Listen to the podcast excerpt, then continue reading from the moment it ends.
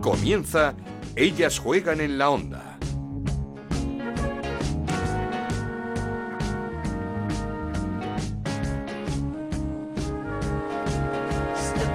¿Qué tal? Bienvenidos una semana más a Ellas Juegan este podcast que hacemos en Onda Cero para hablar de fútbol femenino. Nos podéis encontrar en ondacero.es y en nuestra página de Twitter en arroba ellas juegan OCR. El Barça, el campeón, el eh, equipo líder de la clasificación, empieza a coger velocidad de crucero. Victoria 8-0 ante el Sevilla, pero ojo, con cuatro goles de Salma Parayuelo y cuatro goles conseguidos en 32 minutos por la jugadora del Barça. Una Salma Parayuelo que celebraba así su balón de bronce con 19 años ante su público, ante las más de 5.000 personas que acudieron al Johan para ver también a la ganadora del balón de oro, Aitana Bonmatí, como digo, el Barça coleccionista de trofeos y con velocidad de crucero ante un Real Madrid que ya es eh, segundo y que sufrió para ganar a la Ibar 0-1 con un nuevo tanto de Signe Brun, que es la jugadora que está salvando al conjunto blanco en las últimas jornadas. Cayó el Madrid Club de Fútbol en el partidazo de la jornada 0-1 ante el Levante con un eh, gol de Gaby Nunes, un un nuevo gol de la jugadora del Levante y el Atlético de Madrid no aprovechó estos tropiezos, perdió en su visita a Tenerife por dos tantos a uno. Victorias por la mínima de la Real Sociedad ante el Villarreal 1-0 y del Betis, importantísima 1-0 ante el Athletic Club de Bilbao. El Valencia ganó 2-0 al Sporting de Huelva, un Sporting de Huelva que sigue colista en la clasificación con tan solo un punto. Con él en esos puestos de descenso el Granada que también cayó en casa 0-1 ante el Levante Las Planas. De todo esto tenemos que hablar a continuación con nuestros eh, compañeros, así que empezamos. Esto es Ellas juegan en la onda, el podcast de Onda Cero, en el que te contamos todo lo que pasa en el fútbol femenino.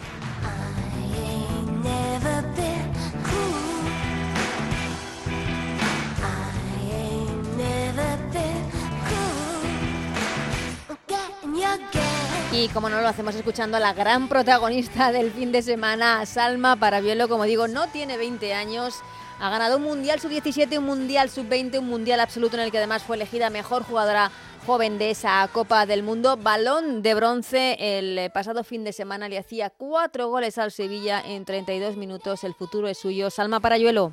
Todas las compañeras, pues eh, los pases que me han dado, he tenido simplemente que empujarlas. Yo, al final mi deber era estar eh, pendiente de cualquier balón que hubiera por ahí y muy contenta de que, de que haya salido así. Contenta de estar en campo, es lo que quiero, contenta de poder aportar goles, al final como delantera es lo que te, te piden, por así decirlo. Y nada, disfrutando, a seguir.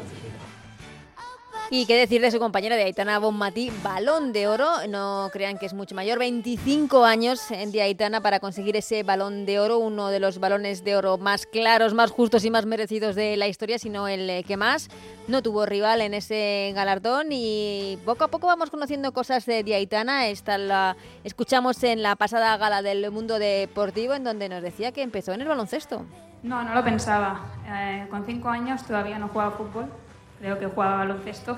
Empecé con siete y siempre digo que era muy complicado eh, de niña poder soñar en ganar todo esto, en dedicarse a ser jugadora de fútbol profesional, ganar Champions Mundial, jugar para el Barça, pero no, no lo soñaba, este es el resumen. Y no tenemos audio, pero quiero recoger las declaraciones de Jenny Hermoso, la revista GQ, cuando ha sido elegida Mujer eh, del Año para, como digo, para esta publicación.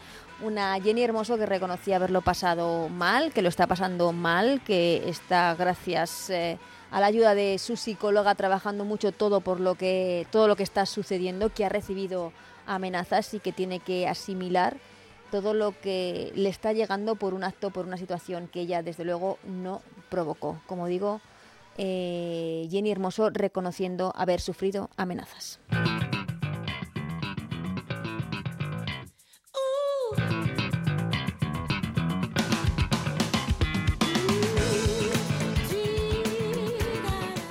Y vamos a dejar eh, un poquito aparcada la Liga F, la Liga Femenina aquí en España porque queremos hablar con una protagonista muy especial. Yo creo que cada temporada hablamos con ella un ratito porque es un lujo, una conversación con Bea Parra. La voy a presentar ya a Bea Parra, que después de su paso por México, por Islandia, ahora en Barcelona, entrenando en la mostoleta la, en la Queens, eh, Queens League. vamos a, a ver qué, qué tal le va y cuáles son sus próximos futuros, sus próximos proyectos de futuro y sobre todo qué pasó en México, qué pasó en ese Atlético San Luis. Así que, Bea Parra, ¿qué tal? ¿Cómo estás? Pues muy bien, la verdad es que de momento contenta, disfrutando de, del show, porque es totalmente un show y un espectáculo. Entonces, de momento, disfrutando mucho por aquí, por Barcelona.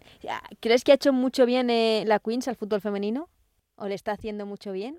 Buena, buena pregunta esa.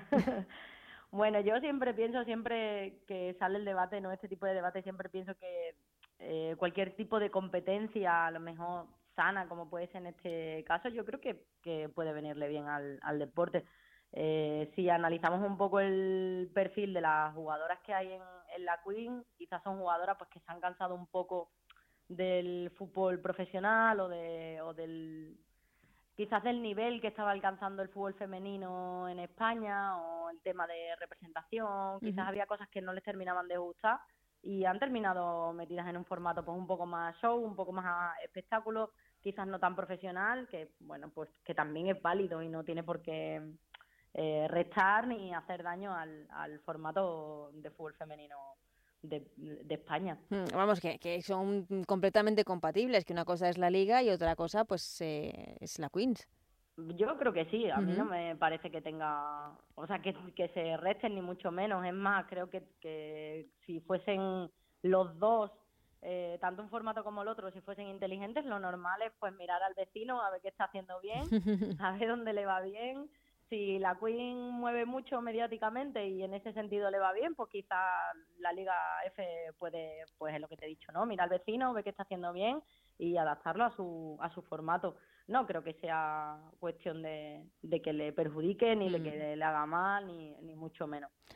No sé en, en, la Liga F, no sé qué tal serán las relaciones porque lo que es en, en el fútbol masculino creo que entre los dirigentes no hay muy buen rollo, se van, hay más pullitas que otra cosa, pero oye, en la Liga F es cierto que, como dices tú, podría haber algún tipo de, de sinergia y, y, aprovecharse de ventajas tanto de unas como de, de otras. Eh, por lo demás, vea, mm, estás, no sé cómo decirlo, si estás eh, como una especie de parón, porque no sé cómo habéis acabado en, en Islandia, en esa aventura islandesa, ¿qué tal? ¿Cómo ha ido? ¿Cómo, cómo lo has vivido?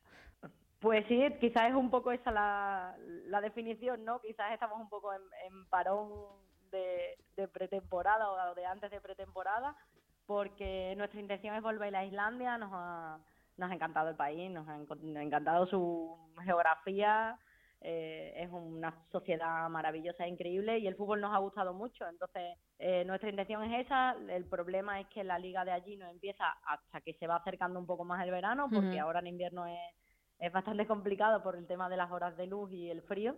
Entonces, si no me equivoco, la liga empieza aproximadamente en abril. La idea es volver en marzo si saliese algún equipo allí. Pero bueno, yo lo digo siempre que ahora mismo tengo las puertas abiertas de, de cualquier tipo de competición, que sí que lo que me gustaría es viajar y conocer otras ligas y que ahora mismo el foco está en Islandia, pero que bueno, que sale Italia y pues Italia, que sale Portugal y es Portugal, que no, no tengo problema en ese sentido. Mm.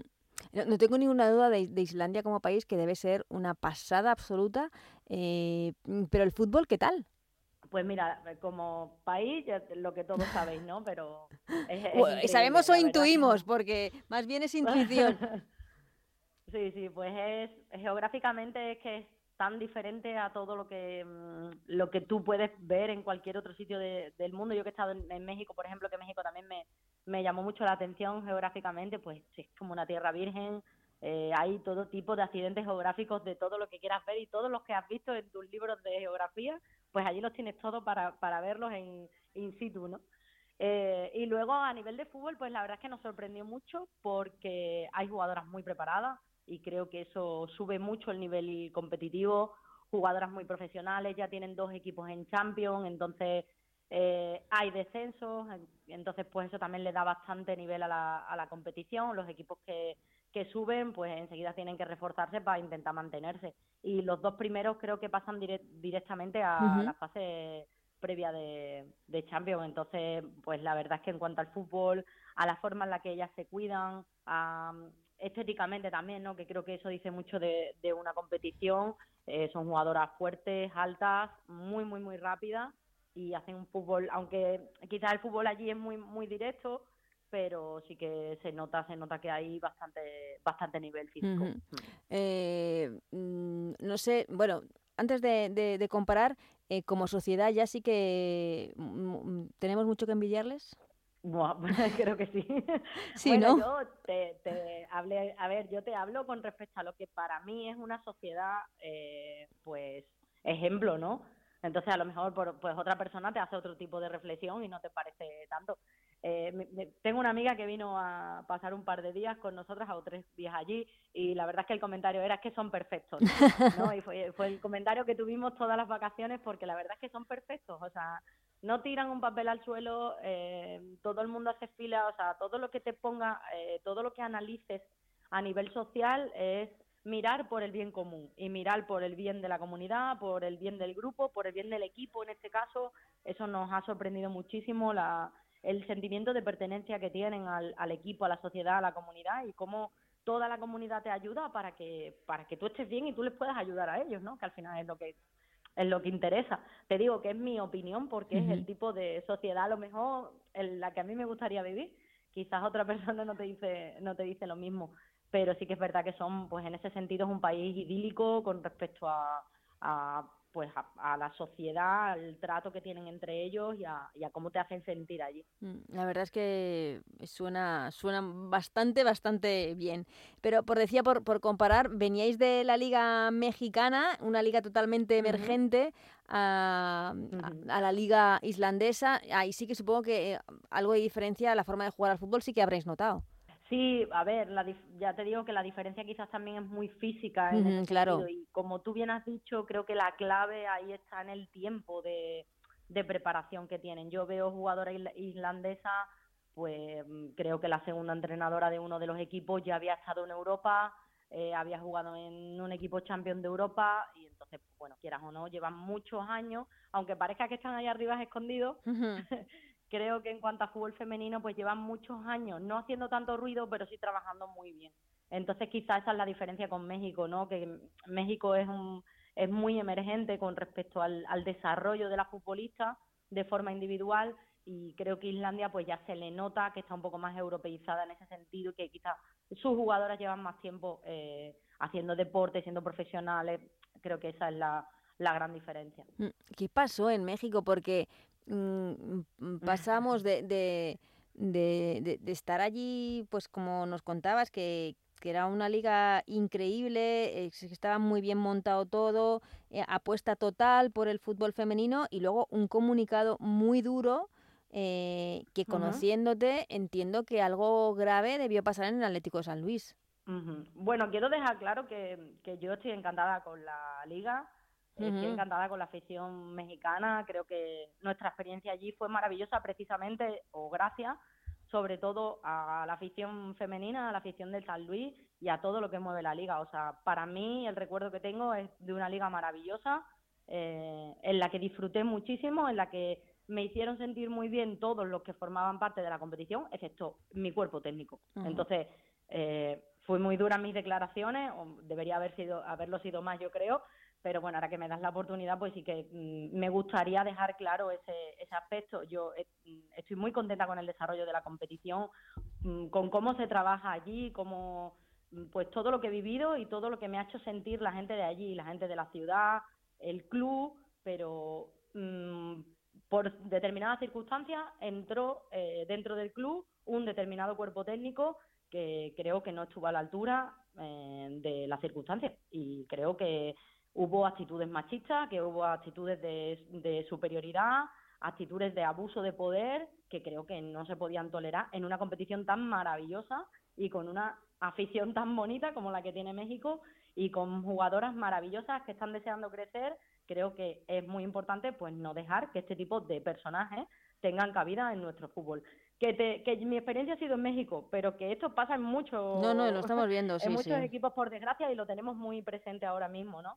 Y lo que nosotras vivimos allí, ese abuso de poder, ese trato mm, en ocasiones eh, mm, vejatorio o, o extenuante como deportista, eh, se extrapola a muchísimos países, pero no quiero que penséis que eso empaña todo lo que yo he vivido allí o todo lo que México me ha hecho sentir y, lo bien que, me he sentido siendo futbolista allí, ¿sabes? El mm. problema fueron eh, tres personas que llegaron al cuerpo técnico y que estropearon pues todo lo que estábamos viviendo y que lo estropearon desde una actitud eh, de machismo, misógina, eh, que, yo como, como profesional no, no iba a tolerar. supongo que, que este tipo de actitudes la denunciasteis ante, pues supongo que el club y... y, ¿Sabes? ¿Sabes lo que pasa con este tipo de, situaciones? O sea, y te, hago la reflexión ahora mismo, ¿vale? Si Jenny Hermoso. Eso es lo que. Mira, estaba, estaba pensando justo eso, diciendo, digo, pero si es que la si lo tenemos ahí en el ejemplo más claro, que, que, no hace falta, que, que, lo hemos visto todo el mundo y mira cómo estamos, exactamente. Y mira cómo estamos, y todavía hay gente que duda, y todavía hay gente a la que le tienes que poner la imagen otra vez y te, y te analiza, ¿no? Pues, pues imagínate nosotras que lo que tenemos en una es una conversación privada mm. con un entrenador en, un, en medio del campo, eh, donde no hay nadie más, donde mi entrenador me está faltando el respeto, donde se está creyendo superior a mí. O sea, es imposible demostrar algo así. Es mi palabra contra la de un superior, no, o sea, no contra la de otra persona, sino contra una, una persona que tiene más poder y que tiene poder sobre mí. Entonces, es imposible tomar mm, represalias sobre este tipo de actitudes. Y creo que, las instituciones deberían mm, pues tener esto en cuenta a la hora de poner eh, a, disposición de la jugadora algún mecanismo para denunciar algo así, hmm. porque eh, cuando tú en FIFA denuncias alguna situación así, lo primero que te piden son pruebas. O sea, hmm. yo no tengo pruebas de que mi entrenador mm, me hacía entrenar 28 días seguidas, o, yo, o de que estaba en Ciudad Deportiva 7 horas al día, 8 horas al día y entrenaba 3 horas y media. Eh, hasta que la gente mm, pues estaba lesionada 6 o estaba lesionada 7. Yo eso no, no puedo probar de ninguna manera una conversación con un entrenador en la que me ha faltado el respeto. Entonces, es muy difícil y se nos complica totalmente porque, te voy a repetir, es mi palabra contra la de un entrenador que está en una posición superior, hmm. que normalmente es un hombre y que normalmente, mm, o, en ese tipo de circunstancias, eh, en la que se encuentra solo contigo, pues sus palabras quizás no son las más acertadas, o es lo que yo he vivido en este caso. Desde luego. Entonces, eh, pues, me remito a lo de Jenny, ¿no? O sea, si mm. con Jenny todo el mundo ha puesto en duda y mucha gente ha puesto en duda lo que ha pasado, o sea, imagínate nosotras que denuncias pues que tu entrenador te ha tratado mal o que te ha hablado mal o que es imposible. No, no. Ya te digo que he denunciado a los organismos pertinentes, pero eh, pues es una situación difícil para nosotras porque no sé hasta qué punto pues eso se puede demostrar o puede eh, tener eh, repercusión de algún tipo. No, no que, lo que te decía era eso, que, que, lo triste es que nos queda mucho de avanzar como sociedad porque como dices, ya no solo ves, sino ves las imágenes de Jenny y hay mucha gente que sigue hablando, ah, pero es que se ríe, ah, pero es que él está celebrando, ah, pero es que mira que bien se lo pasa. Es como, uff. Claro claro, claro. Es, luchar contra un Exactamente, es eh, como todavía hay que estar haciendo esto y, justificando todo. bueno, bueno, sí. Muy complicado. Es muy difícil, es muy mm, difícil. Sí, y, además estamos conociendo muchos casos. Eh, bueno, la temporada pasada aquí en, en, Cartagena, en, en Murcia, eh, también hemos conocido el caso del Depor, muchos casos, pero porque estáis denunciando. creo que es importante que esto se sepa, que estas actitudes siguen existiendo. Claro, el, el problema de este tipo de, situaciones, que es lo que te digo, es eh, una jugadora se lanza a la piscina totalmente, por así hacerte el símil, ¿sabes? Y, entra en una disputa de tú me dijiste, yo te dije a ti, tú dejaste de decir, que tampoco nos interesa. porque por mucho que yo te cuente aquí todo lo que yo sufrí en México, eso no va a cambiar nada, ni, ni va a hacer que yo me sienta mejor, ni va a suponer mm, nada diferente. Entonces no podemos tampoco entrar en eso. Es lo que te digo, o sea, creo que las instituciones deben tener mecanismos en los que no haga falta ese tipo de luchas en el barro que a las jugadoras no nos interesan, porque luego se quedan en, flotando, o sea, no, no mm. llegan a, nada y se dan situaciones pues de entrenadores haciendo comentarios en grupos de WhatsApp eh, totalmente fuera de lugar y se dan y no puede ser. Pero es que es lo que digo que también nos hace falta ese cambio también de mentalidad y de sociedad porque eh, muchos dan por normales ciertas actitudes que no lo son, que igual hace años, eh, pues, eh, oye, no sé, pero es que no, no eh, hay actitudes que, que, no hay por qué aguantar, ni consentir, ni tratar, por muy normales que una persona crea que sean. Sí, por, de ahí yo me remito, y quizás a lo mejor no, no tiene mucho que ver, ¿eh? pero pero cuando creo que cuando la selección pidió una, un trato profesional, aparte de lo que suponía eh, en cuanto a, recursos, yo creo que allí había un trasfondo porque es una de las cosas que yo más sufro como jugadora, ¿no? El hecho de que, tus entrenadores no te traten como profesional y creo que ahí, eh, ahí marca mucho esos comentarios que se puedan dar de, de entrenadora jugadora, de autoridad, de abuso, de tal, yo creo que eso se acabaría mucho en el momento en que de verdad nos tratasen como profesionales, mm. en el momento en que de verdad ellos nos vean o ellas nos vean como, como deportistas, que me cuido, que descanso las horas que tengo que descansar, que vengo y lo doy todo, que y, y quizás, a lo mejor no, ¿eh? pero quizás ese, esa mm, eh, petición de la selección de un trato profesional entraba también esto, mm. este, este comentario que te digo de eh, bueno, pues sí, tengo un nutricionista, tengo tal, pero yo lo que necesito es que tú me trates como si yo fuese profesional. Yo tengo 35 años, eh, voy a terminar mi segunda carrera, o sea, no, no puedes tratarme como si fuese una niña de 16 años hace 15 años, que es lo que pasa. Claro. Entonces, la sociedad ha avanzado, el fútbol ha avanzado y, todos tenemos que dejar de normalizar lo que tú has dicho, eh, actitudes y comentarios que, que no son normales. No, comentarios también hemos visto esta semana pasada eh, un portero hablando de el nivel de... Bueno, es que no lo voy a repetir. Así que no lo voy a no lo voy a repetir porque es bastante lamentable. Veo que se está muy pendiente de la selección, has podido ver el mundial, eh, no sé si lo has celebrado como se merece, porque a pesar de todo hay que celebrarlo. sí, hombre, yo eh, lo dije en el Balón de Oro de Alesia, eh, te lo digo ahora con el Laitana, te lo digo con los éxitos del Barça y lo vuelvo a, y, bueno, lo multiplico ahora con el éxito del Mundial, ¿no? Yo soy de las jugadoras que me veo beneficiada por esa marca España y por esos logros que se están consiguiendo a nivel nacional, evidentemente, y a nivel internacional, o sea, evidentemente. Ahora, eh, sí que celebré con un poco de tristeza quizás por las jugadoras que mm, decidieron mantenerse firmes a sus valores y no ir a la selección pues que no pudiesen disfrutar de, algo tan importante. Eh, imagino que se habrán llevado otras cosas, imagino que pues tomarían la decisión de forma madura y premeditada, pero sí que es cierto pues que en esa celebración a mí me faltó eh, me faltaron jugadoras que quizás llevan muchos años eh, luchando por la selección, que en su momento pidieron a lo mejor eh, pues una profesionalización de la sección que luego se ha conseguido quizás gracias a ella, pero evidentemente, y, te insisto que para mí fue un éxito maravilloso, que me beneficio, eh, del cual me beneficio a diario porque juego en el extranjero y, y estoy muy bien vista por el hecho de ser, de ser española, pero sí que me quedé un poco pues con la espinita de, no ver a, determinadas jugadoras levantarse a copa. Sí, yo creo que todos nos acordamos de, de Mapi León y de Patri Jarro, porque además Mapi León, como siempre ha sido tan clara explicándose, eh, eh, entrevistas previas que ha llegado a decir, claro que me jode, dice, porque creo que, o claro que me joderá perderme un mundial, porque digo, era, era previo a esto, eh, pues, porque encima es que creo que me merezco ir. y era como, hombre, ¿cómo no te vas a merecer ir? Eh, sí, la verdad es que... Bueno, quizás han ganado el respeto de, no, eso sí. muchas personas, por ejemplo el mío.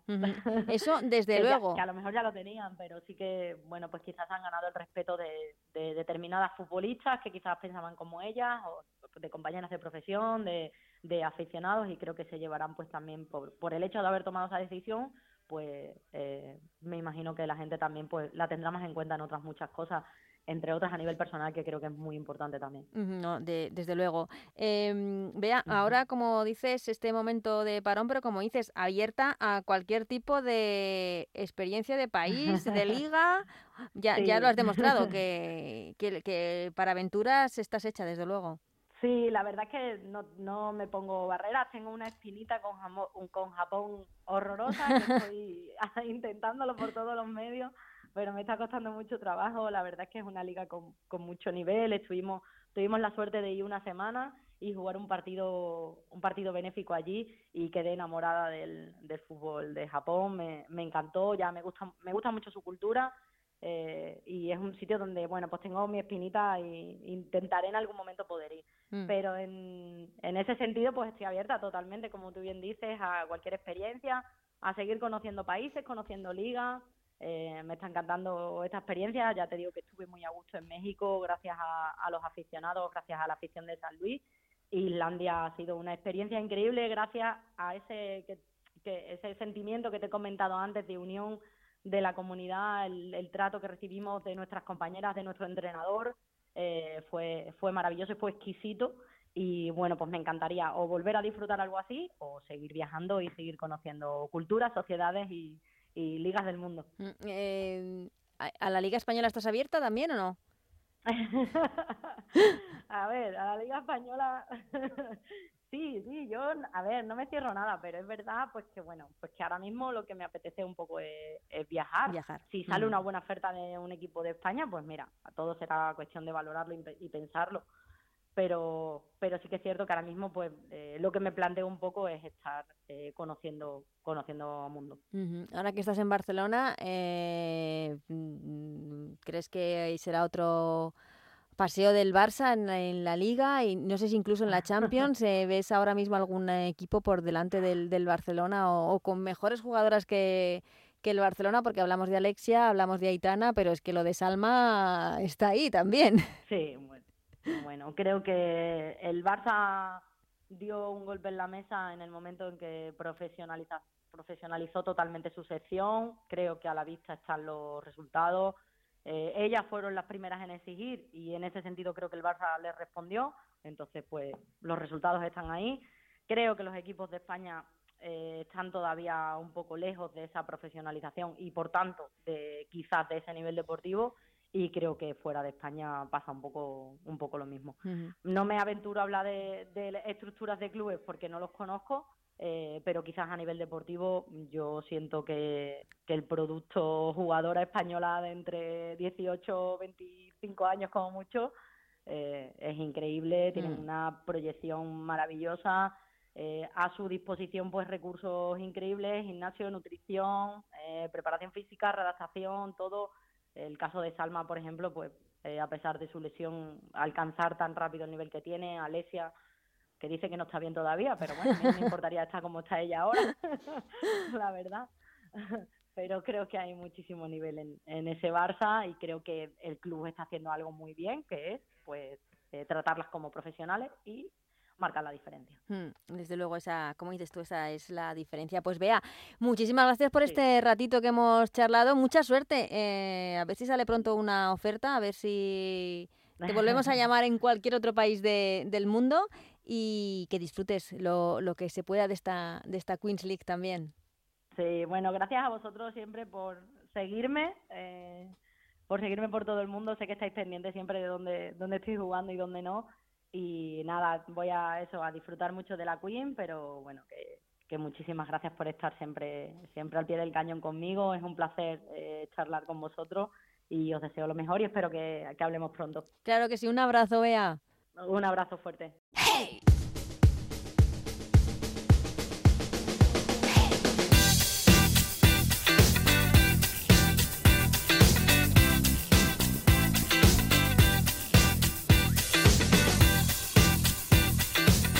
Turno ya para analizar como cada semana lo que ha dado de sí la jornada en la Liga F con eh, Lalu Albarrán. ¿Qué tal, Lalu? ¿Cómo estás? Ah, compañera, ¿qué tal? Muy bien, aquí sin eh, hablar la pasada semana hay mucho que comentar, así que vamos a, ello. Alejandro Pechi, ¿cómo estás? ¿Qué tal? Muy buenas, Ana. Muy buena. Eh, antes de nada es que no pudimos hablar del, del balón de oro de, de Aitana, merecidísimo.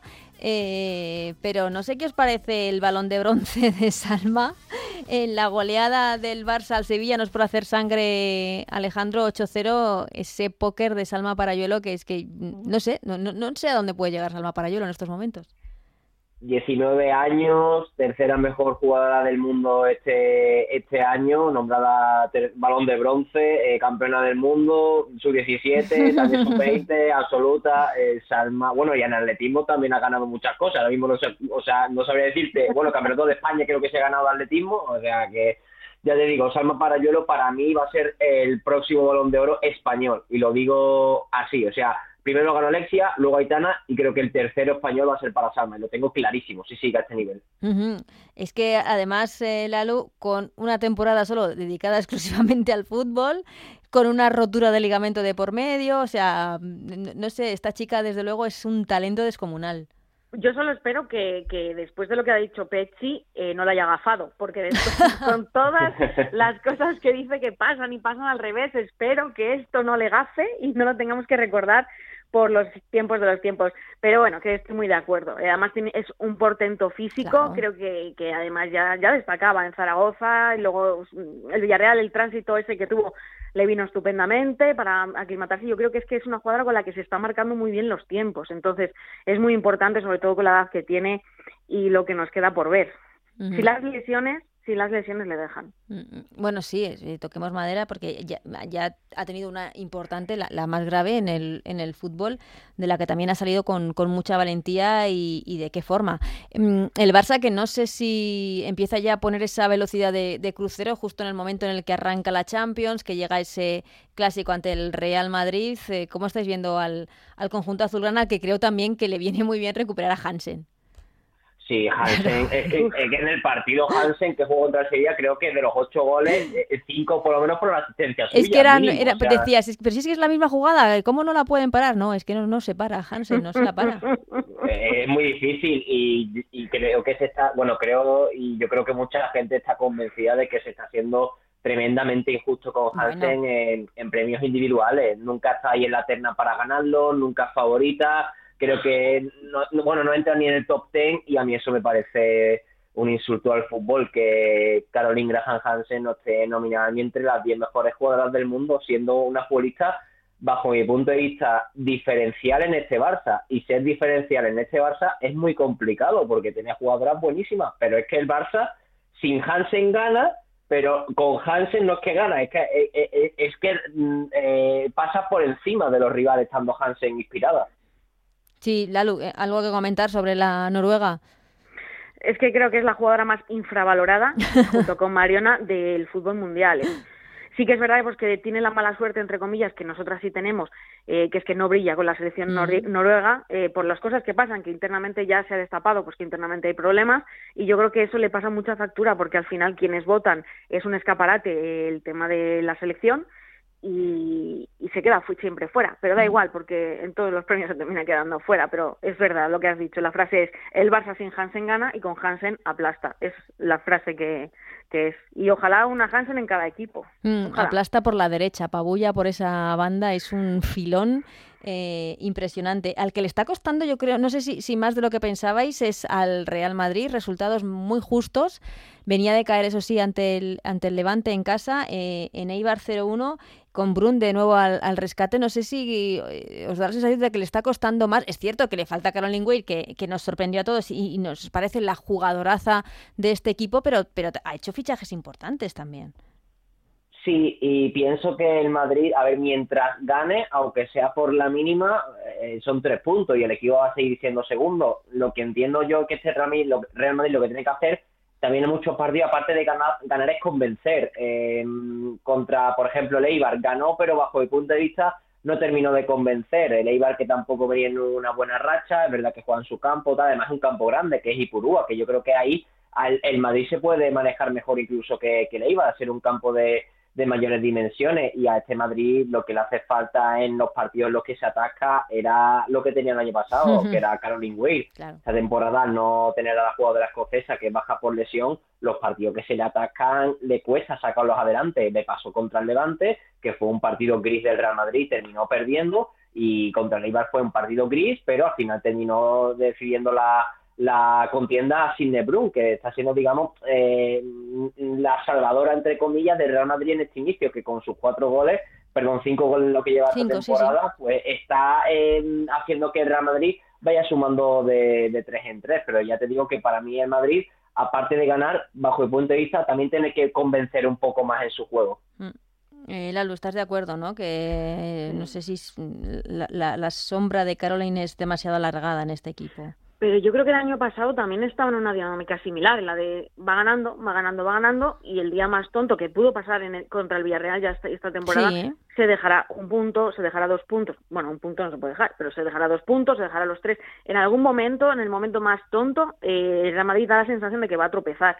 Ya el día del Villarreal estuvo a punto de, de quedarse en ese empate, pero da la sensación de que, vale, de momento estamos saliendo, estamos saliendo, estamos saliendo, pero va en una dinámica en la que en cualquier partido eh, la cosa no, no sea perfecta y, y, no, y, no, y no haga los puntos que tiene que hacer. Yo creo que siempre esperamos que el Madrid esté más cerca del Barça. Ahora mismo, pues parece que está más cerca del Madrid CCF o del tercero que del Barça. Evidentemente, alcanzar al Barça es muy complicado, pero es verdad que también hay que admitir que la baja de Wade es muy, muy, muy grande y que les tenemos eh, le estamos exigiendo quizá más de lo que de lo que vamos les estamos exigiendo un nivel Barça que a lo mejor nos estamos equivocando pero bueno de momento lo, que habla es que está segundo y es donde en principio debe estar. Mm, eh, bueno pero yo creo que a este Real Madrid hay que exigirle un poco más ¿eh? siendo el club que es la entidad que es yo creo que se le exige más sobre todo en el mercado que que empieza a fichar ya nombres potentes jugadores. Yo estoy convencido que que muchas jugadoras del,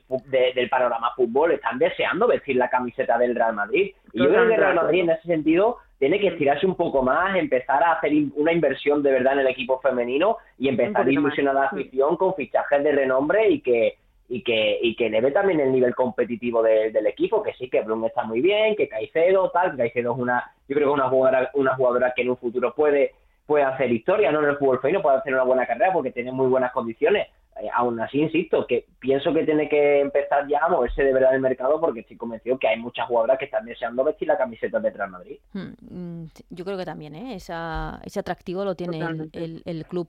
Eh, Lalu, seguía contigo, te decía, porque en el partidazo de la jornada está esa victoria del Levante al Madrid Club de Fútbol 0-1, un partido, pues yo creo que como se preveía también, y es que el Levante está encontrando en Gabinunes a a esa goleadora que resuelve los partidos.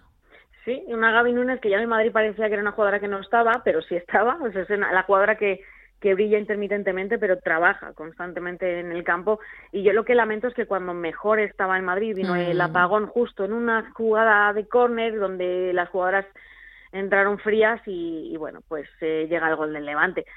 Yo creo que, que, ahí sí que influyó un poco ese parón que hubo, no sé si fueron cinco o siete minutos, una cosa así, que además eh, la árbitra pitó como dos minutos antes de que acabara, un minuto y medio, cosas así, antes de acabar el partido, cuando el partido estaba súper eh, justo.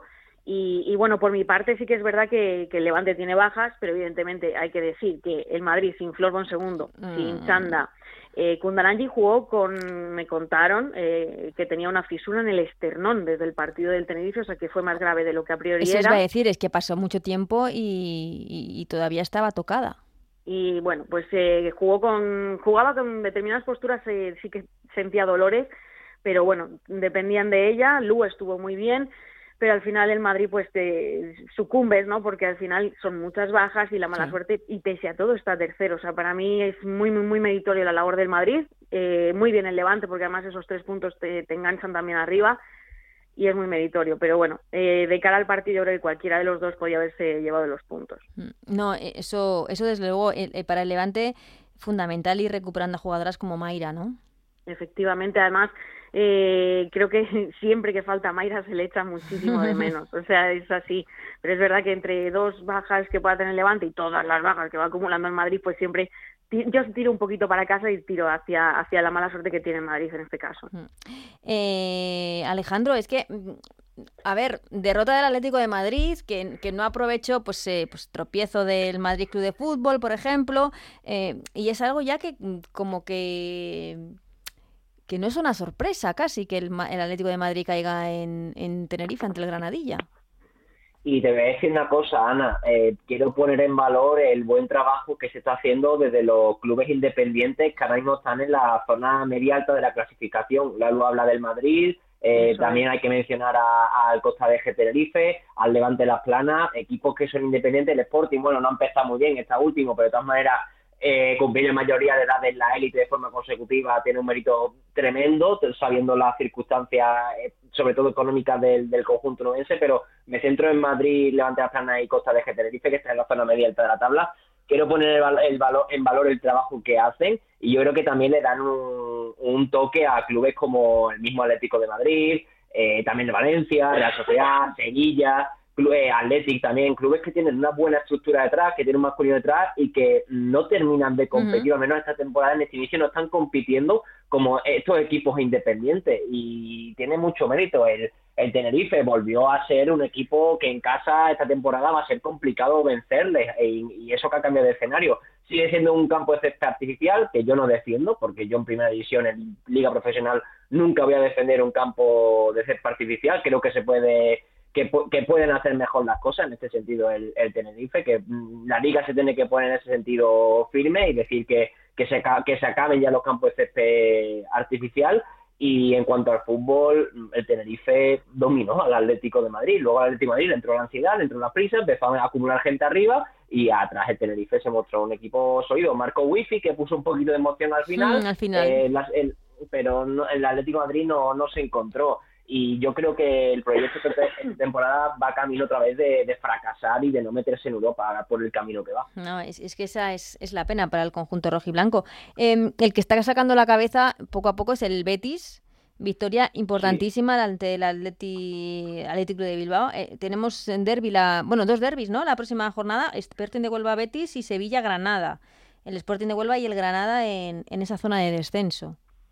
Sí, en el caso del, del Betis ya contra el Valencia antes del parón se vio un cambio en el equipo. Eh, para mí mereció más el Betis contra el Valencia, para mí mereció ganar y al final fue un empate que remontó después de que se puso el partido 0-2 y frente al Athletic Club fue mejor el Betis, tuvo más ocasiones y al final durante el partido yo estaba diciendo, verás tú al final que el Betis tiene muchas ocasiones, que llega mucho a área contraria y el Atlético en cualquier contrada puede marcar el, el 0 a 1 y al final marcó Gemas Oliveres que creo que está haciendo un buen inicio de campaña en el centro del campo del, del Betty y esto al final refleja que el Betty poco a poco, al menos María Priva, intentando ensamblar las piezas, ha cambiado de sistema, ya no juega con tres atrás, ha jugado con cuatro, creo que le ha dado eso más consistencia atrás al equipo que estaba sufriendo muchísimo atrás.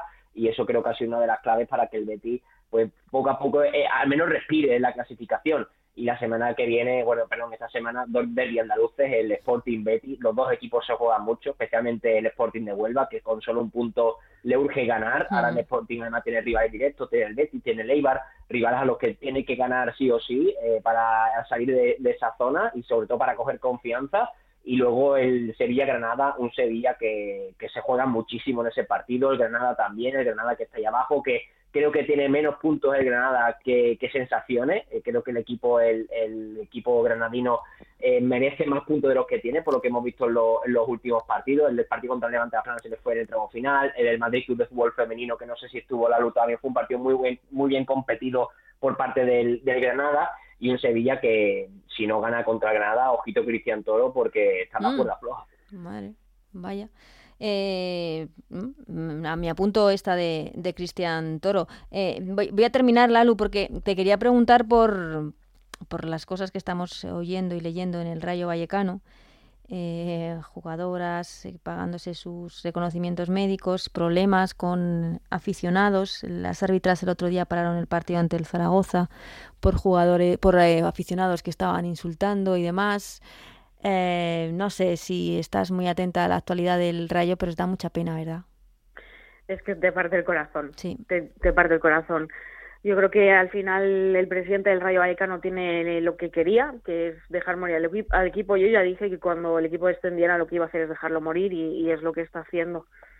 No sé hasta qué punto los insultos a, las árbitras eran, no sé, no se sabe bien qué pasó. Son cosas que se reflejaron en el acta. En el acta, sí y, creo que ya el sitio donde está la clasificación, bueno, está en medio de la tabla, pero bueno, un histórico que está dos categorías por debajo de primera división, que, ha sido todo histórico, pues nos tenemos que reducir a, y bueno, y, donde han crecido jugadoras como Jenny Hermoso, por ejemplo.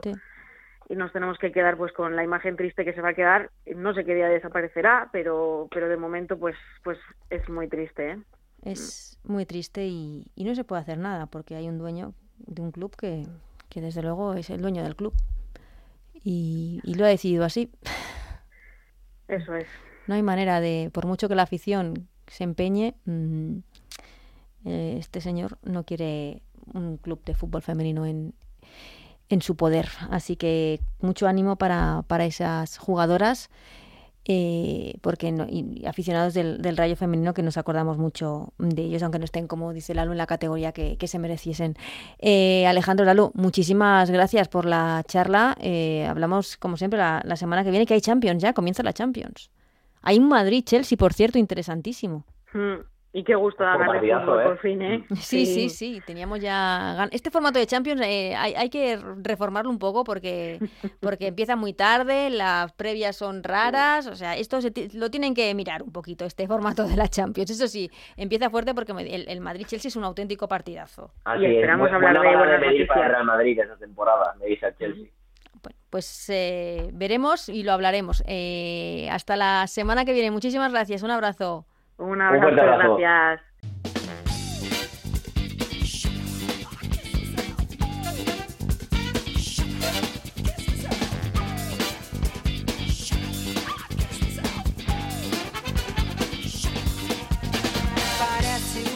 Pues hasta aquí el Ellas Juegan de esta semana. Os dejamos con el menú del próximo fin de semana, esa jornada 8 en Liga F que comienza el viernes. Tenemos el viernes partido a las 8 de la tarde y me atrevería a decir que es el partidazo de la jornada Real Madrid. Real Sociedad. El sábado tenemos tres partidos más. A las 12 del mediodía Atlético de Madrid Eibar. A las 4 y media Villarreal Barça. Y a las 6 y media uno de los derbis de la jornada Sporting de Huelva Betis. Para el domingo dos partidos a las 12 del mediodía Levante Las Planas eh, Granadilla y Sevilla Granada, otro duelo, otro derby andaluz. Para las cuatro y media queda el derby valenciano entre el Levante y el Valencia. A las seis y media, el último partido de esta jornada entre el Athletic Club de Bilbao y el Madrid Club de Fútbol. Y tenemos Champions, como decíamos, la próxima semana, primera jornada, comienza la Liga de Campeones Femenina, la fase de grupos de esta Liga de Campeones Femenina. El martes a las 9 de la noche el Barça recibe al Benfica. El miércoles también a las 9 de la noche partidazo entre el Real Madrid y el Chelsea. De todo ello hablaremos aquí la semana que viene, así que hasta entonces que seáis muy felices. Adiós.